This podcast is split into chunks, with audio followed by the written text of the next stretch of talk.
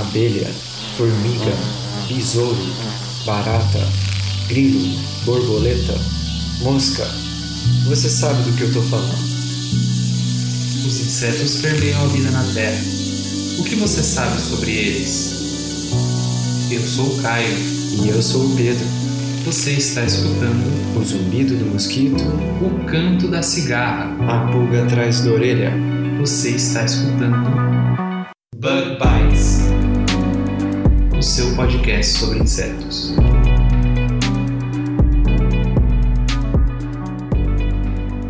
Estamos começando mais um Bug Bites e falando diretamente da toca do Besouro Studios. É, ouvinte, essa semana, infelizmente, eu vou ter que gravar sozinho essa introdução, porque essa semana foi uma semana bem complicada, tanto para mim, quanto para o Pedro, quanto para a própria produção, que inclusive é com ela que eu conversei essa semana nesse nosso Em Sete Perguntas. O Em Sete Perguntas, que é um programa em que a gente conversa com algum profissional de entomologia, né? E a gente espera com esse programa que vocês, nossos ouvintes, consigam entender ou então ter pelo menos uma ideia aonde que o profissional que se dedica a estudar os insetos pode estar trabalhando, qual que é o dia a dia dele, o que, que ele faz, quais são os interesses, esse tipo de coisa. Então, eu espero que vocês gostem. Mas antes de eu falar com a produção nesse nosso episódio, ela também separou alguns recadinhos aqui. E o primeiro deles é que se você está escutando a gente pela primeira vez, saiba que nós estamos em todas as plataformas de podcast, em todos os agregadores, agregadores do iTunes, até no Spotify a gente está, estamos até no YouTube. Se você quiser aprender como fazer para escutar esse episódio direto no seu celular, sem precisar entrar na internet, sem precisar entrar no link que a gente deixa lá no Instagram, é só você entrar no link que a gente vai deixar na descrição desse episódio e também lá no nosso site, que você vai poder aprender em um tutorialzinho que eu fiz lá no YouTube como você faz para assinar aí no seu celular, certo?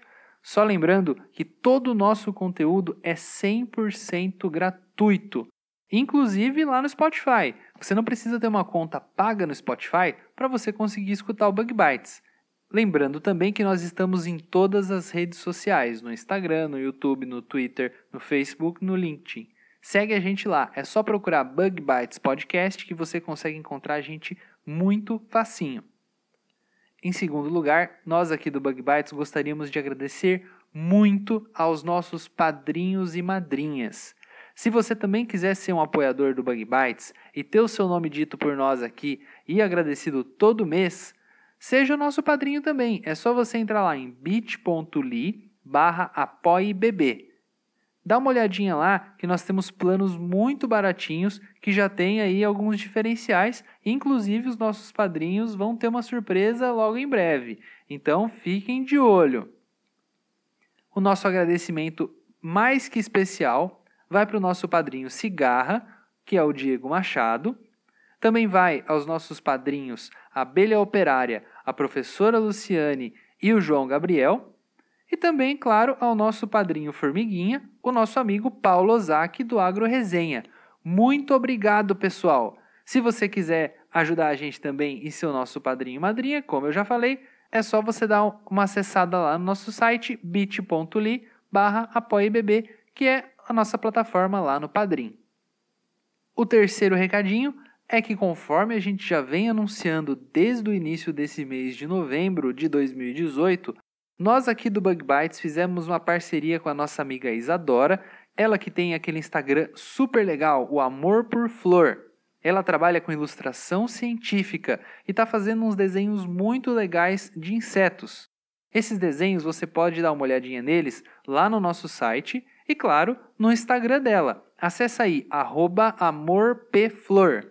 O link está no post e também na descrição do episódio. Ela está confeccionando desenhos super originais de insetos. Essas ilustrações elas vão estar disponíveis em tamanho de cartão, assim como no tamanho A4. Ou seja, você vai poder usar esses desenhos para presentear o seu amigo secreto, o seu namorado ou a sua namorada, aquele seu professor super legal de entomologia ou aí do cursinho. Você vai poder, também presentear a galera do laboratório, se você quiser. E se você quiser também se presentear, você pode comprar esses desenhos emoldurar e decorar o seu cantinho aí, o seu quarto, a tua sala, o que você preferir. Faça sua encomenda lá no Instagram dela, que é amorpflor. O link para você dar uma olhada nesses desenhos e também se você quiser entrar lá no perfil dela, a gente vai deixar também na descrição, no nosso site e também lá no nosso post do Facebook. E por último, né, mas não menos importante, eu vou falar um pouquinho sobre o Novembro Azul, que é essa campanha que a gente está fazendo esse mês de novembro de 2018 aqui no Bug Bites, e a gente já falou sobre a primeira e a segunda medidas que o homem deve tomar para ter um novembro azul, né? Para se manter saudável e prestar atenção principalmente nas doenças. A terceira e a quarta medidas, elas são muito relacionadas. A terceira medida é reduzir o consumo de bebidas alcoólicas. É muito comum que o homem adulto exceda um pouquinho no consumo de bebidas alcoólicas, né? principalmente agora no fim do ano. Mas vale lembrar que ao se exceder o consumo de bebidas alcoólicas, você está aumentando as chances de causar câncer, doenças do fígado, doenças do coração, aumentar a pressão arterial, assim, claro, né, como pode causar acidentes, lesões, causar problemas de violência. Tem gente que quando bebe se torna um pouquinho mais violento. Além, é claro, que esse tipo de problema pode também te causar problemas legais e também problemas sociais, né? Você vai ser aquele mala sem alça, né? E vale lembrar, como eu falei, que a quarta medida também é relacionada com o álcool. Então, a quarta medida é evitar fumar. Fumar provoca câncer de pulmão, câncer de boca, câncer de laringe, de faringe e de esôfago. Cara, só aquele cigarrinho que você fuma quando você está tomando aquela sua cervejinha, você está ingerindo mais de 4.700 substâncias tóxicas que vão ser inaladas por quem está fumando e também pelos fumantes passivos, que é aquele pessoal que está em volta. Então, se você fuma em casa, você está causando problemas também para sua família. Se você quiser dar uma olhadinha em todas as orientações dessa campanha, a gente vai deixar lá no nosso site um link com todas as orientações. Vamos lá então para o nosso papo do Em 7 Perguntas com a produção?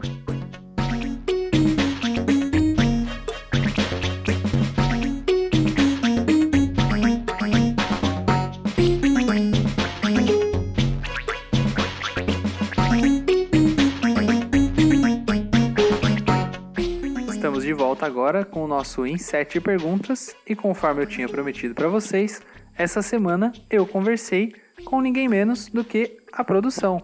Seja bem-vinda mais uma vez à Toca do Besouro, né, produção? Oi, gente. Não deu nem tempo de vocês sentirem saudades, eu já voltei. produção, fique à vontade, sinta-se em casa aqui no Bug Bites, tá? Ah, tá, obrigada. Ainda bem que você falou, hein? Muito obrigado pela sua disponibilidade, tá? por você ter separado um tempo na sua vida, na sua agenda muito corrida para estar tá aqui conversando com a gente hoje. Mas vamos lá então, vamos lá para nossa primeira pergunta. Primeira pergunta. Produção, os nossos ouvintes eles querem saber. Você foi uma das pessoas mais pedidas que o pessoal do Bug Bites queria escutar. Então conta pra gente como é que você se interessou por insetos, o que, que levou você a estar tá estudando eles, agora você vai em congresso, faz parte de podcast de insetos. Por que, que você quis trabalhar com eles? Conta pra gente. Olha, gente, na verdade, a princípio eu não me interessei por insetos, fala bem a verdade, né? Caio sabe. É, no início da minha graduação, eu trabalhei com morfologia vegetal. Na verdade, eu gosto muito de botânica. E eu acabei vendo na entomologia um tempo depois oportunidades para projetos maiores. Aí eu fui para entomologia com o intuito de estudar a parte de microbiota de insetos, é, estudar um pouco mais sobre simbiontes, e acabou que meu orientador me ofereceu uma oportunidade de trabalhar com a parte molecular. Que até teve um episódio que a gente falou um pouco mais sobre isso, que eu contei bem da parte molecular, e atualmente eu trabalho é, com entomologia, mas muito mais voltado com a parte molecular. Meu projeto usa o inseto como um meio da gente estudar outras coisas, na verdade. Então, na realidade, o seu interesse principal você diria que não é a entomologia em si, mas sim a genética, e que talvez aí você esteja usando a entomologia como uma ferramenta para trabalhar uma coisa que você gosta bastante também, que é a genética. Você diria que é mais ou menos isso? Sim, Hoje eu, eu, acho que eu gosto muito mais de genética, eu me interesso muito mais por genética do que a parte entomologia, entomológica básica, na verdade. Mas eu gosto bastante, vocês sabem que eu sou super fã de tudo, admiro muito isso. Mas não sei, talvez um pouco mais pelo foco do meu curso, por várias outras coisas, eu acabo me interessando muito mais pela genética. Mas são coisas que caminham juntos, né? A genética é sempre junto com algum organismo. E também teve, tem muitos insetos que eles são modelos, né? Que eles são usados para estudar a genética, que a genética foi descoberta através, assim, foi usado, né, os insetos como ferramentas para desenvolver a genética, né, produção. A gente pode até dar o exemplo da drosófila, que já foi sequenciado até a unha que ela não tem, né? que é um inseto muito bem estudado da parte de genética e sequenciado seu genoma. É bastante interessante imaginar que uma mosca das frutas está sendo tão estudada e tão usada como modelo para pesquisas, por exemplo, do câncer, sobre o câncer, né? Isso é muito legal. Com certeza. Então tem um monte de geneticista aí que é tão entomólogo quanto nós, né? Com certeza. segunda pergunta. Bom, produção, agora para nossa segunda pergunta, né? Como a gente já falou, você é graduanda de ciências biológicas, mas você faz iniciação científica, né? Então conta pra gente como que é esse seu trabalho com insetos? Como que é o seu dia a dia de trabalhar com insetos? O que, que você faz? Conta para os nossos ouvintes o que um, um, aluno de iniciação científica de ciências biológicas pode estar trabalhando com, com insetos. Então, gente, o meu projeto ele é financiado pela FAPESP, que é uma fundação de amparo à pesquisa aqui do estado de São Paulo. Então, a minha iniciação científica eu desenvolvi junto com, com, com o meu orientador, Fernando Consoli. A gente está começando a desenvolver silenciadores, que a gente chama de RNA de dupla fita. Normalmente as moléculas de RNA elas são de uma fita só, e esse é um mecanismo que, que estuda as possibilidades com RNAs de dupla fita para eles funcionarem como silenciadores nos organismos, silenciadores moleculares. Isso, na verdade, é um, um mecanismo muito estudado que ele, ele foi observado em vírus, mas a gente está trazendo em outros âmbitos para tentar usar ele como um mecanismo, quem sabe, de, de, de controle de pragas. Como assim? O meu intuito, então, ele é silenciar alguns genes que sejam bastante essenciais para o inseto que eu estudo, que é a Spodoptera frugiperda, a lagarta do cartucho. Silenciando esses genes que são essenciais, a gente quer observar uma característica fisiológica, morfológica consequente desse silenciamento e, quem sabe, utilizar como algum dia muito futuro como um, um mecanismo de controle de pragas. E conta pra gente, produção, como é que é o seu trabalho assim no dia a dia com os insetos? Qual que é a sua relação? O que, que você faz? Quando você vai para o laboratório, você faz o quê? Você fica fazendo leitura de artigo? Você fica pesquisando? Você faz laboratório? Explica para o nosso ouvinte como que é o seu trabalho mesmo com os insetos. Além de tudo isso que você pesquisa, né? Olha, agora eu gasto muito mais tempo na bancada, né? Para quem já é um pouco mais familiar a, a a esse meio. Eu fico muito tempo fazendo PCR, muito tempo desenhando iniciadores, muito tempo tentando é, identificar os meus genes. Mas eu já tive um outro projeto na entomologia com o mesmo orientador, que a gente estava testando, que foi até que apresentei no congresso, né?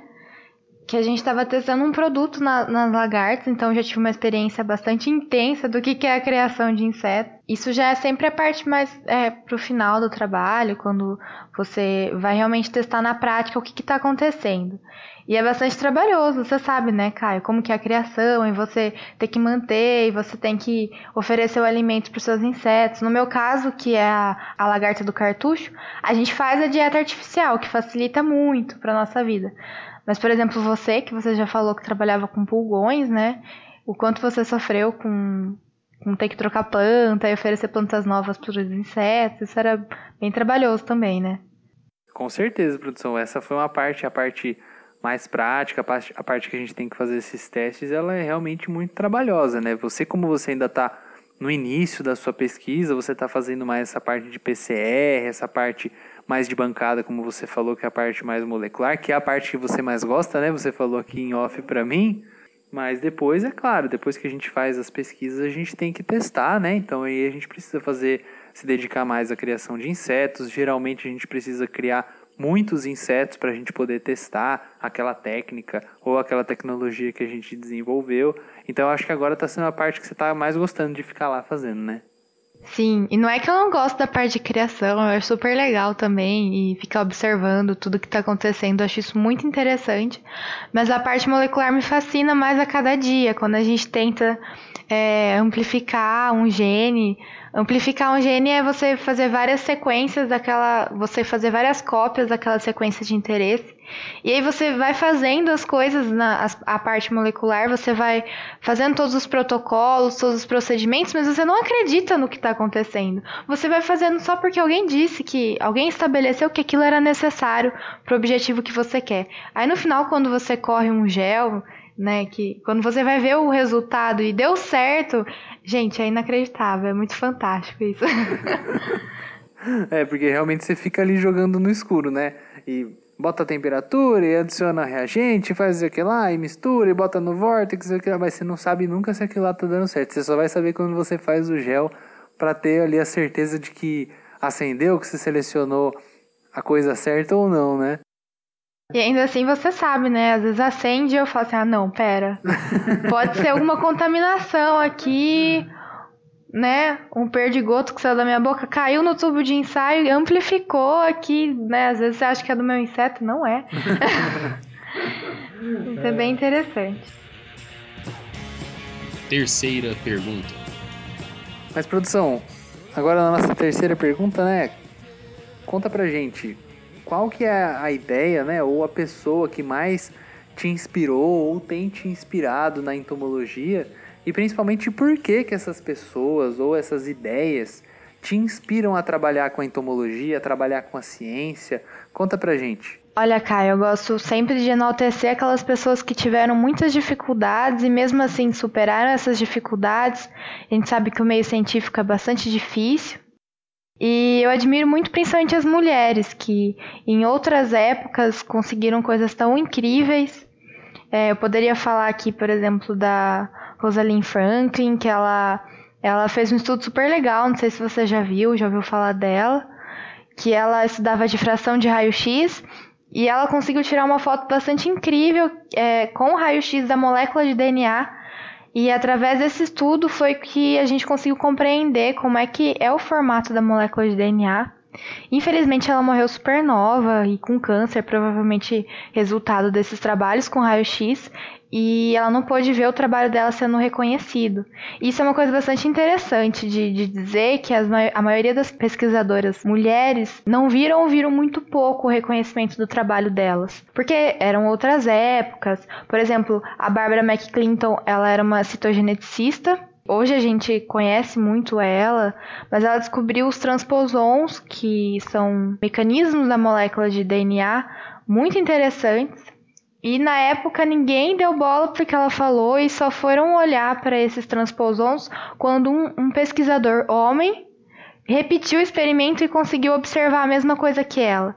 Né? Isso é bastante triste, mas ela ainda foi uma pesquisadora que, que teve reconhecimento e, e que bom, né? Acho que essas pessoas me inspiram muito. Trabalhar para um bem maior, mesmo que muitas vezes não reconhecidas, elas persistiram na dificuldade e encontraram coisas que hoje são essenciais para gente.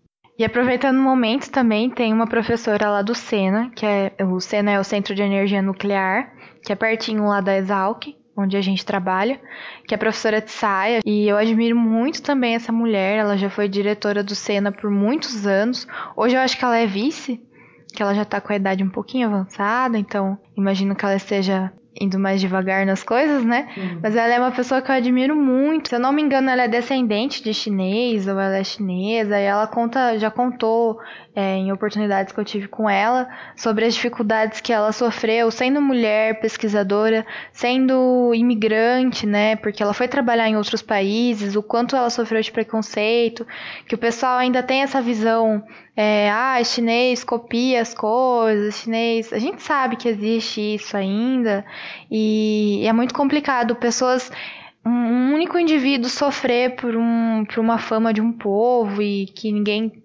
né? São boatos, sempre é boatos, a gente não a gente sabe que isso é uma coisa bem complicada. A gente sabe que muitas vezes um pesquisador que saiu no país que seja menos desenvolvido e vai para um que é mais desenvolvido pode sofrer algum tipo de preconceito, isso é bastante triste, porque às vezes essa pessoa faz os trabalhos super legais. E a Tsai foi uma professora que, que me contou que ela trabalhando com energia nuclear, ela sofreu muitas vezes coisas de dizerem que o que está acontecendo no laboratório era culpa dela, por ela ser chinesa, coisas desse tipo, assim. E eu admiro muito ela porque ela é uma pessoa muito importante no Sena hoje. Ela movimenta grande parte é, do, do contexto de genética do Sena. Ela faz validação de organismos geneticamente modificados para o Brasil inteiro. Isso é uma coisa muito incrível. O quanto de sucesso ela teve, o quanto ela é respeitada, mesmo sofrendo tudo isso. Ela é uma pessoa que eu posso dar de exemplo que está perto de mim, que é contemporânea a gente, mas eu tenho certeza que existem muitas outras mulheres incríveis por aí. Com certeza, produção. Isso que você falou também foi um pouquinho do que a gente conversou com a nossa amiga Manuela Ramalho no episódio 7, que ela participa do Women in Science, né? Que é aquela iniciativa que as mulheres buscam dar mais enfoque para as mulheres que fazem a ciência. Eu acho que você deu ótimos exemplos de mulheres que são realmente inspiradoras, principalmente para quem é mulher, né, para seguir em frente com seus sonhos, com suas ideias, querer sempre o melhor, né? Eu acho que até o caso da professora Tsai que você citou é um caso interessante porque essa esse preconceito muitas vezes até nós que somos brasileiros sofremos, né? Claro que existem diversos pesquisadores de diversas nacionalidades que eles são muito importantes, eles são muito sérios, eles levam a pesquisa com muita seriedade, com muita vontade, muita verdade no que eles fazem. Só que infelizmente muitas vezes um povo, uma nacionalidade acaba levando a fama por causa dos maus profissionais, né? Como você mesma falou, né, a Tsai, que é ela por ser descendente de chineses, deve ter sofrido muitos problemas com isso, por alguns chineses terem feito certas coisas aí não tão certas, né? Ela acabou às vezes pagando por eles e eu acho que às vezes até mesmo no Brasil a gente às vezes acaba pagando aí pela nossa fama do jeitinho, pela fama de fazer as coisas aí por baixo da carne seca, né? Sim. Então aí fica fica feio para todo mundo, mas infelizmente é uma coisa que a gente tem que lidar no dia a dia. Eu acho que com certeza isso que você falou de você se espelhar em grandes mulheres também é muito importante porque a gente realmente tem mulheres muito importantes, não só na ciência, como na nossa sociedade, como na nossa história. A gente sempre teve mulheres que elas foram grandes seres humanos, grandes pessoas, pessoas muito importantes, mas que infelizmente a sociedade não deu tanto valor no passado, mas que hoje em dia, ainda bem que a gente evolui e as coisas estão mudando um pouco, né? A gente está conseguindo trazer as mulheres para um nível de equilíbrio com os homens no geral, né? Ainda está bem distante disso, mas a gente espera que um dia a gente consiga esse equilíbrio. Mas hoje está melhor do que ontem e pior do que amanhã, né? Com certeza. Bem dito. Para quem quer saber um pouco mais da Tsai, que a gente está falando de Tsai como se fosse super famosa, mas a gente não sabe quem está ouvindo, né? Ela se chama Tsai Siu Mui. Eu espero que vocês consigam digitar isso no Google, caso queiram saber. É, mas você pode deixar o link lá do, da página dela lá no site, né? Pra quem Vou ver se eu olhada. encontro alguma página dela. E é bem interessante porque ela foi a primeira diretora do Sena, a primeira diretora mulher do Sena. E a gente sabe que são instituições bastante tradicionais, alguns aspectos, e, e isso é bastante louvável. Quarta pergunta. Agora, produção, a nossa quarta pergunta, né? A gente costuma, como você sabe muito bem, a gente costuma perguntar para o nosso entrevistado uma pergunta um pouquinho mais leve, assim, mais fora um pouquinho do âmbito profissional, né? E a gente gosta de saber que tipo de conteúdo, né, ou que tipo de mídia você costuma consumir no seu tempo livre e principalmente que tipo dessas mídias que você indicaria para os nossos ouvintes. Pode ser, por exemplo, um website que você gosta de entrar, um, pod, um podcast que você gosta de escutar, um canal no YouTube, um blog, um filme, um livro, algum tipo de música que você gosta de escutar? O que, que você indica aí para os nossos ouvintes do Bug Bites escutarem, curtirem, que você gosta muito, que você acha legal? Olha, gente, eu sou bastante eclética. Eu fiquei pensando muito nessa pergunta, o que, que eu ia responder. Mas enfim, nem tudo que eu consumo são coisas boas, né? Tem coisas que são bem ruins, inclusive. E tem uma série que eu já assisti algumas vezes e que eu gosto muito, acho que todo mundo deveria assistir, é Cosmos. Eu ainda... Cosmos do Carl Sagan, né?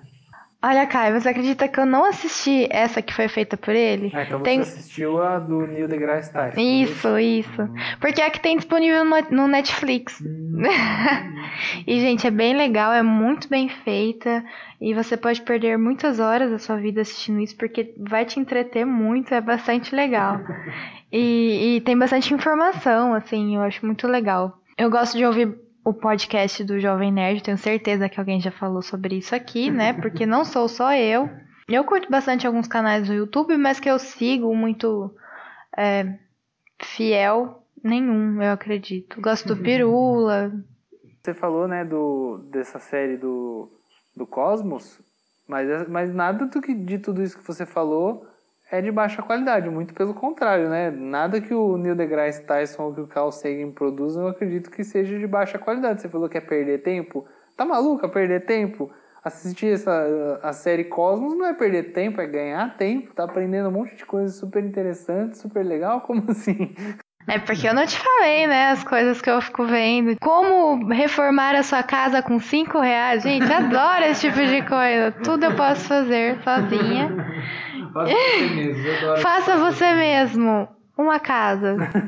Com cinco reais. uma garrafa de pet vazia e uma lata de Coca-Cola. É, você sabe que eu super faço. É, faço não, né, gente? Muito. Sou muito infeliz quando eu tento fazer as coisas e não dá certo. Quase sempre. Quinta pergunta.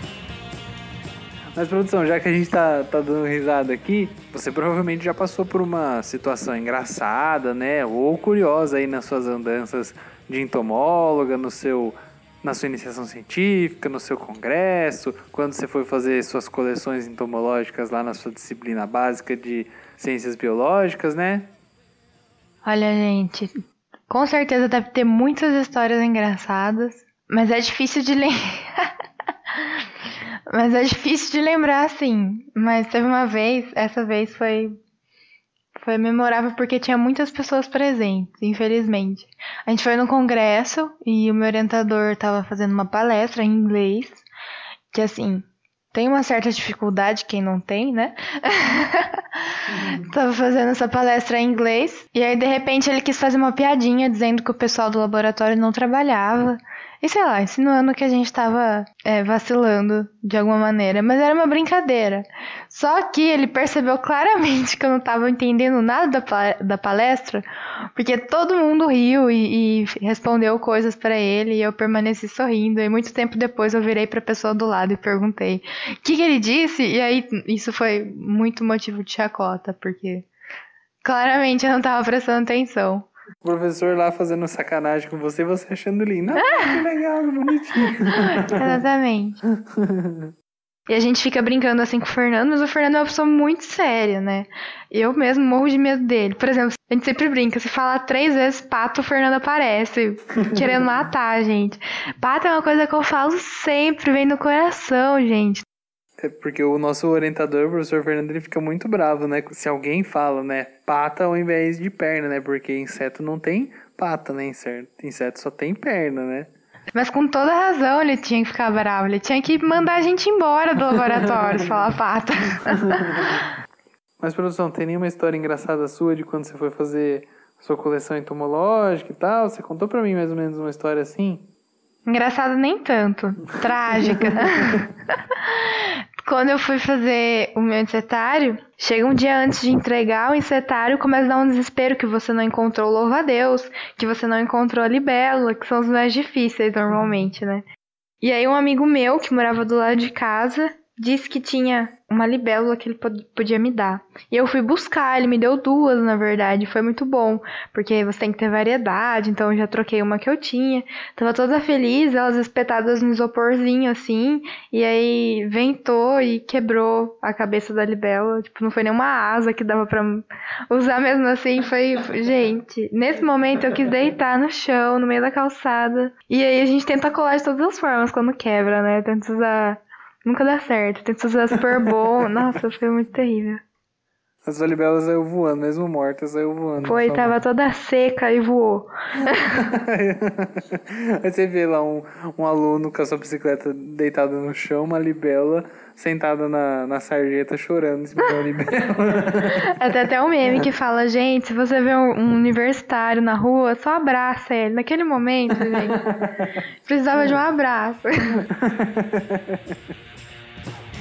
Sexta pergunta. Produção, você, como você já falou, né? Você faz graduação, você faz sua iniciação científica. Então, provavelmente você tem aí muita coisa para fazer, sua agenda é muito cheia também, cuidando, ajudando a gente a cuidar do Bug Bites. Conta pra gente quais são as estratégias que você usa quando você está querendo equilibrar o seu trabalho, né, a sua iniciação científica, os seus estudos na graduação, aquele seu tempinho que você quer ter com a sua família e também um tempinho que você dedica para o seu lado pessoal, para você escutar os seus podcasts, para você assistir a sua série. Conta pra gente quais são as estratégias que você tem e que talvez ou não, né, você indicaria para o nosso ouvinte. Gente, a grande verdade é que eu não concilio nada.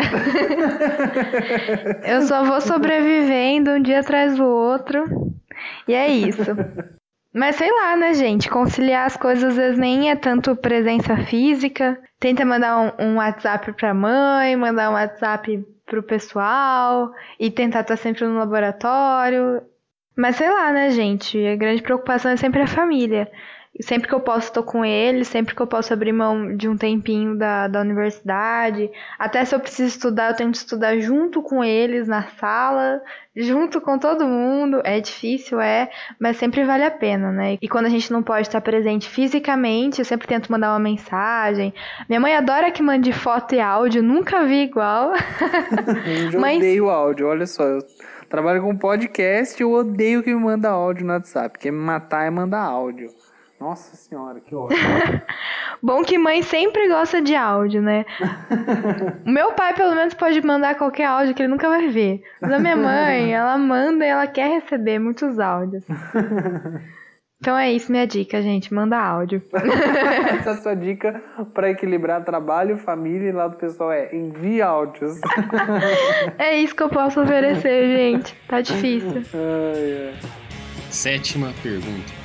Produção, por último, a nossa sétima e última pergunta, que a gente pergunta para todo mundo que vem aqui no Bug Bites respondeu em sete perguntas. Conta pra gente, né? Você já contou já no nosso episódio especial do Bug Bites lá no Congresso Brasileiro de Entomologia, você contou quais eram os seus insetos favoritos.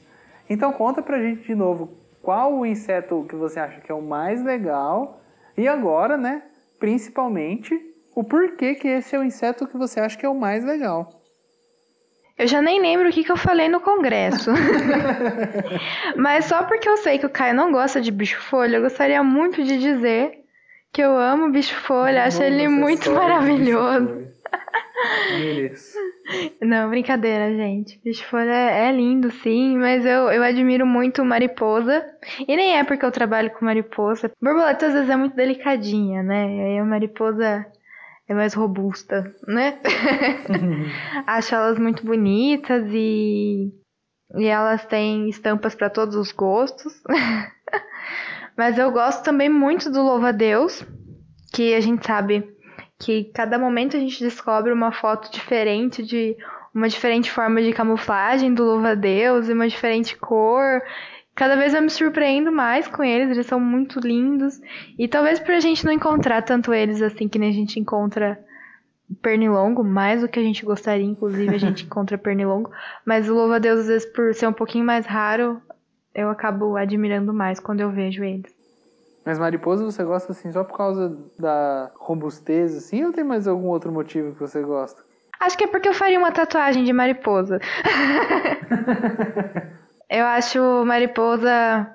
Então, eu vi até esses dias um, um, uma publicação que falava que a mariposa é bastante curiosa a forma com que as populações dela evoluem de forma diferente. Por exemplo, uma população que a gente tem lá em Piracicaba é diferente da população que é, alguém tem lá no, no laboratório de Rio Claro, que é do lado, entendeu? Elas evoluem muito rápido e quando você cria uma população por muito tempo você vai comparar o material genético, dá uma diferença muito grande. E essa diferença muito grande, imaginem que do ponto de vista genético, né? Porque é, deve ser tipo 0,001%, mas isso é uma diferença bastante relevante. E acho bastante interessante, tem até aquela história da Revolução Industrial, como elas se adaptaram de forma diferente, as que tinham uma cor que dava para se camuflar na, na poluição, elas se sobressaíram muito melhor. Isso é bastante curioso. Sempre que eu vejo alguma coisa de evolução e alguma coisa que eu faço, nossa, que incrível que isso aconteceu. Da maioria das vezes é com mariposa. Pode ser também porque eu estudo mariposa e eu acho bastante interessante na forma que elas se adaptam. Eu admiro muito isso. E, e, elas são bastante coloridas, bastante lindas e são pragas bastante resistentes, são bem pimenta, né? Essas, uhum. essas mariposas e talvez seja isso que eu acho bastante interessante nelas. Não, com certeza. Existem. É, é muito importante a própria resistência a inseticidas, por exemplo, de mariposas, né? De, de lagartas, que é, são as pragas uma das pragas mais importantes em diversas culturas, porque essas populações, como você falou, de regiões diferentes, elas respondem diferente a determinados inseticidas, a determinados métodos de controle. Então, com certeza, toda essa variação genética que você falou é também muito importante do ponto de vista do manejo integrado de pragas e tal. Realmente, as mariposas não é à toa que elas são tão diversas e tão estudadas na entomologia, né? Muito legal acho bastante legal a gente sempre refletir que o que às vezes a gente acha comum e a gente não dá tanta importância, por exemplo, essas mariposinhas que a gente vê o tempo todo, por exemplo, a lagarta do cartucho, na verdade são insetos muito bem adaptados. Então, o que a gente vê como comum e a gente nem acha tão legal mais, porque vê para todo lado, na verdade eles são insetos de bastante sucesso, né? Essa praga que a gente fica sempre tentando lutar contra elas, na verdade, a gente devia parar para admirar e, e, entender como é que funciona esse mecanismo de adaptação tão incrível, sabe? A mãe natureza é muito maravilhosa às vezes.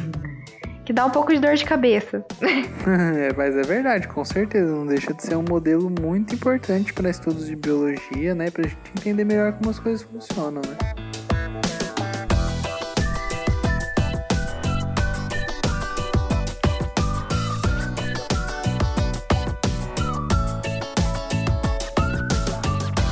Produção, queria agradecer aqui em nome do Pedro e também em nome da produção, tá? Sua presença aqui hoje. Ah, obrigada, produção. obrigada pelo convite. Eu tô muito feliz. Mas se o pessoal quiser conversar um pouquinho com você, né? Como você já falou no, no nosso episódio 19, que você contou um pouquinho sobre edição gênica, você falou também aqui um pouquinho do trabalho que você realiza. Se o pessoal quiser dar uma conversadinha com você, falar, por exemplo, sobre o que é fazer biologia, o que é trabalhar com iniciação científica e o pessoal quiser conversar com você, como que eles podem entrar em contato? Olha, gente, se vocês mandarem e-mail para mim no prodbugbytes.gmail.com, é quase sempre eu que leio e respondo. E vai ser um prazer poder ler, responder, ajudar. Se vocês tiverem, se você ainda não está na graduação, quiser saber como é o curso de biologia, se você trabalha com alguma outra coisa e quiser saber como é que funciona um pouco mais o meu trabalho, se você tem curiosidade sobre qualquer coisa que eu possa ajudar ou que eu possa ser um meio de ajudar, né, de te encaminhar para uma pessoa que possa te ajudar mais do que eu, vai ser um prazer e eu vou ficar muito feliz em poder conversar com vocês. Certo, muito obrigado, produção, pela sua participação mais uma vez. E a gente vai ficando por aqui. Até semana que vem. Tchau. Tchau, gente.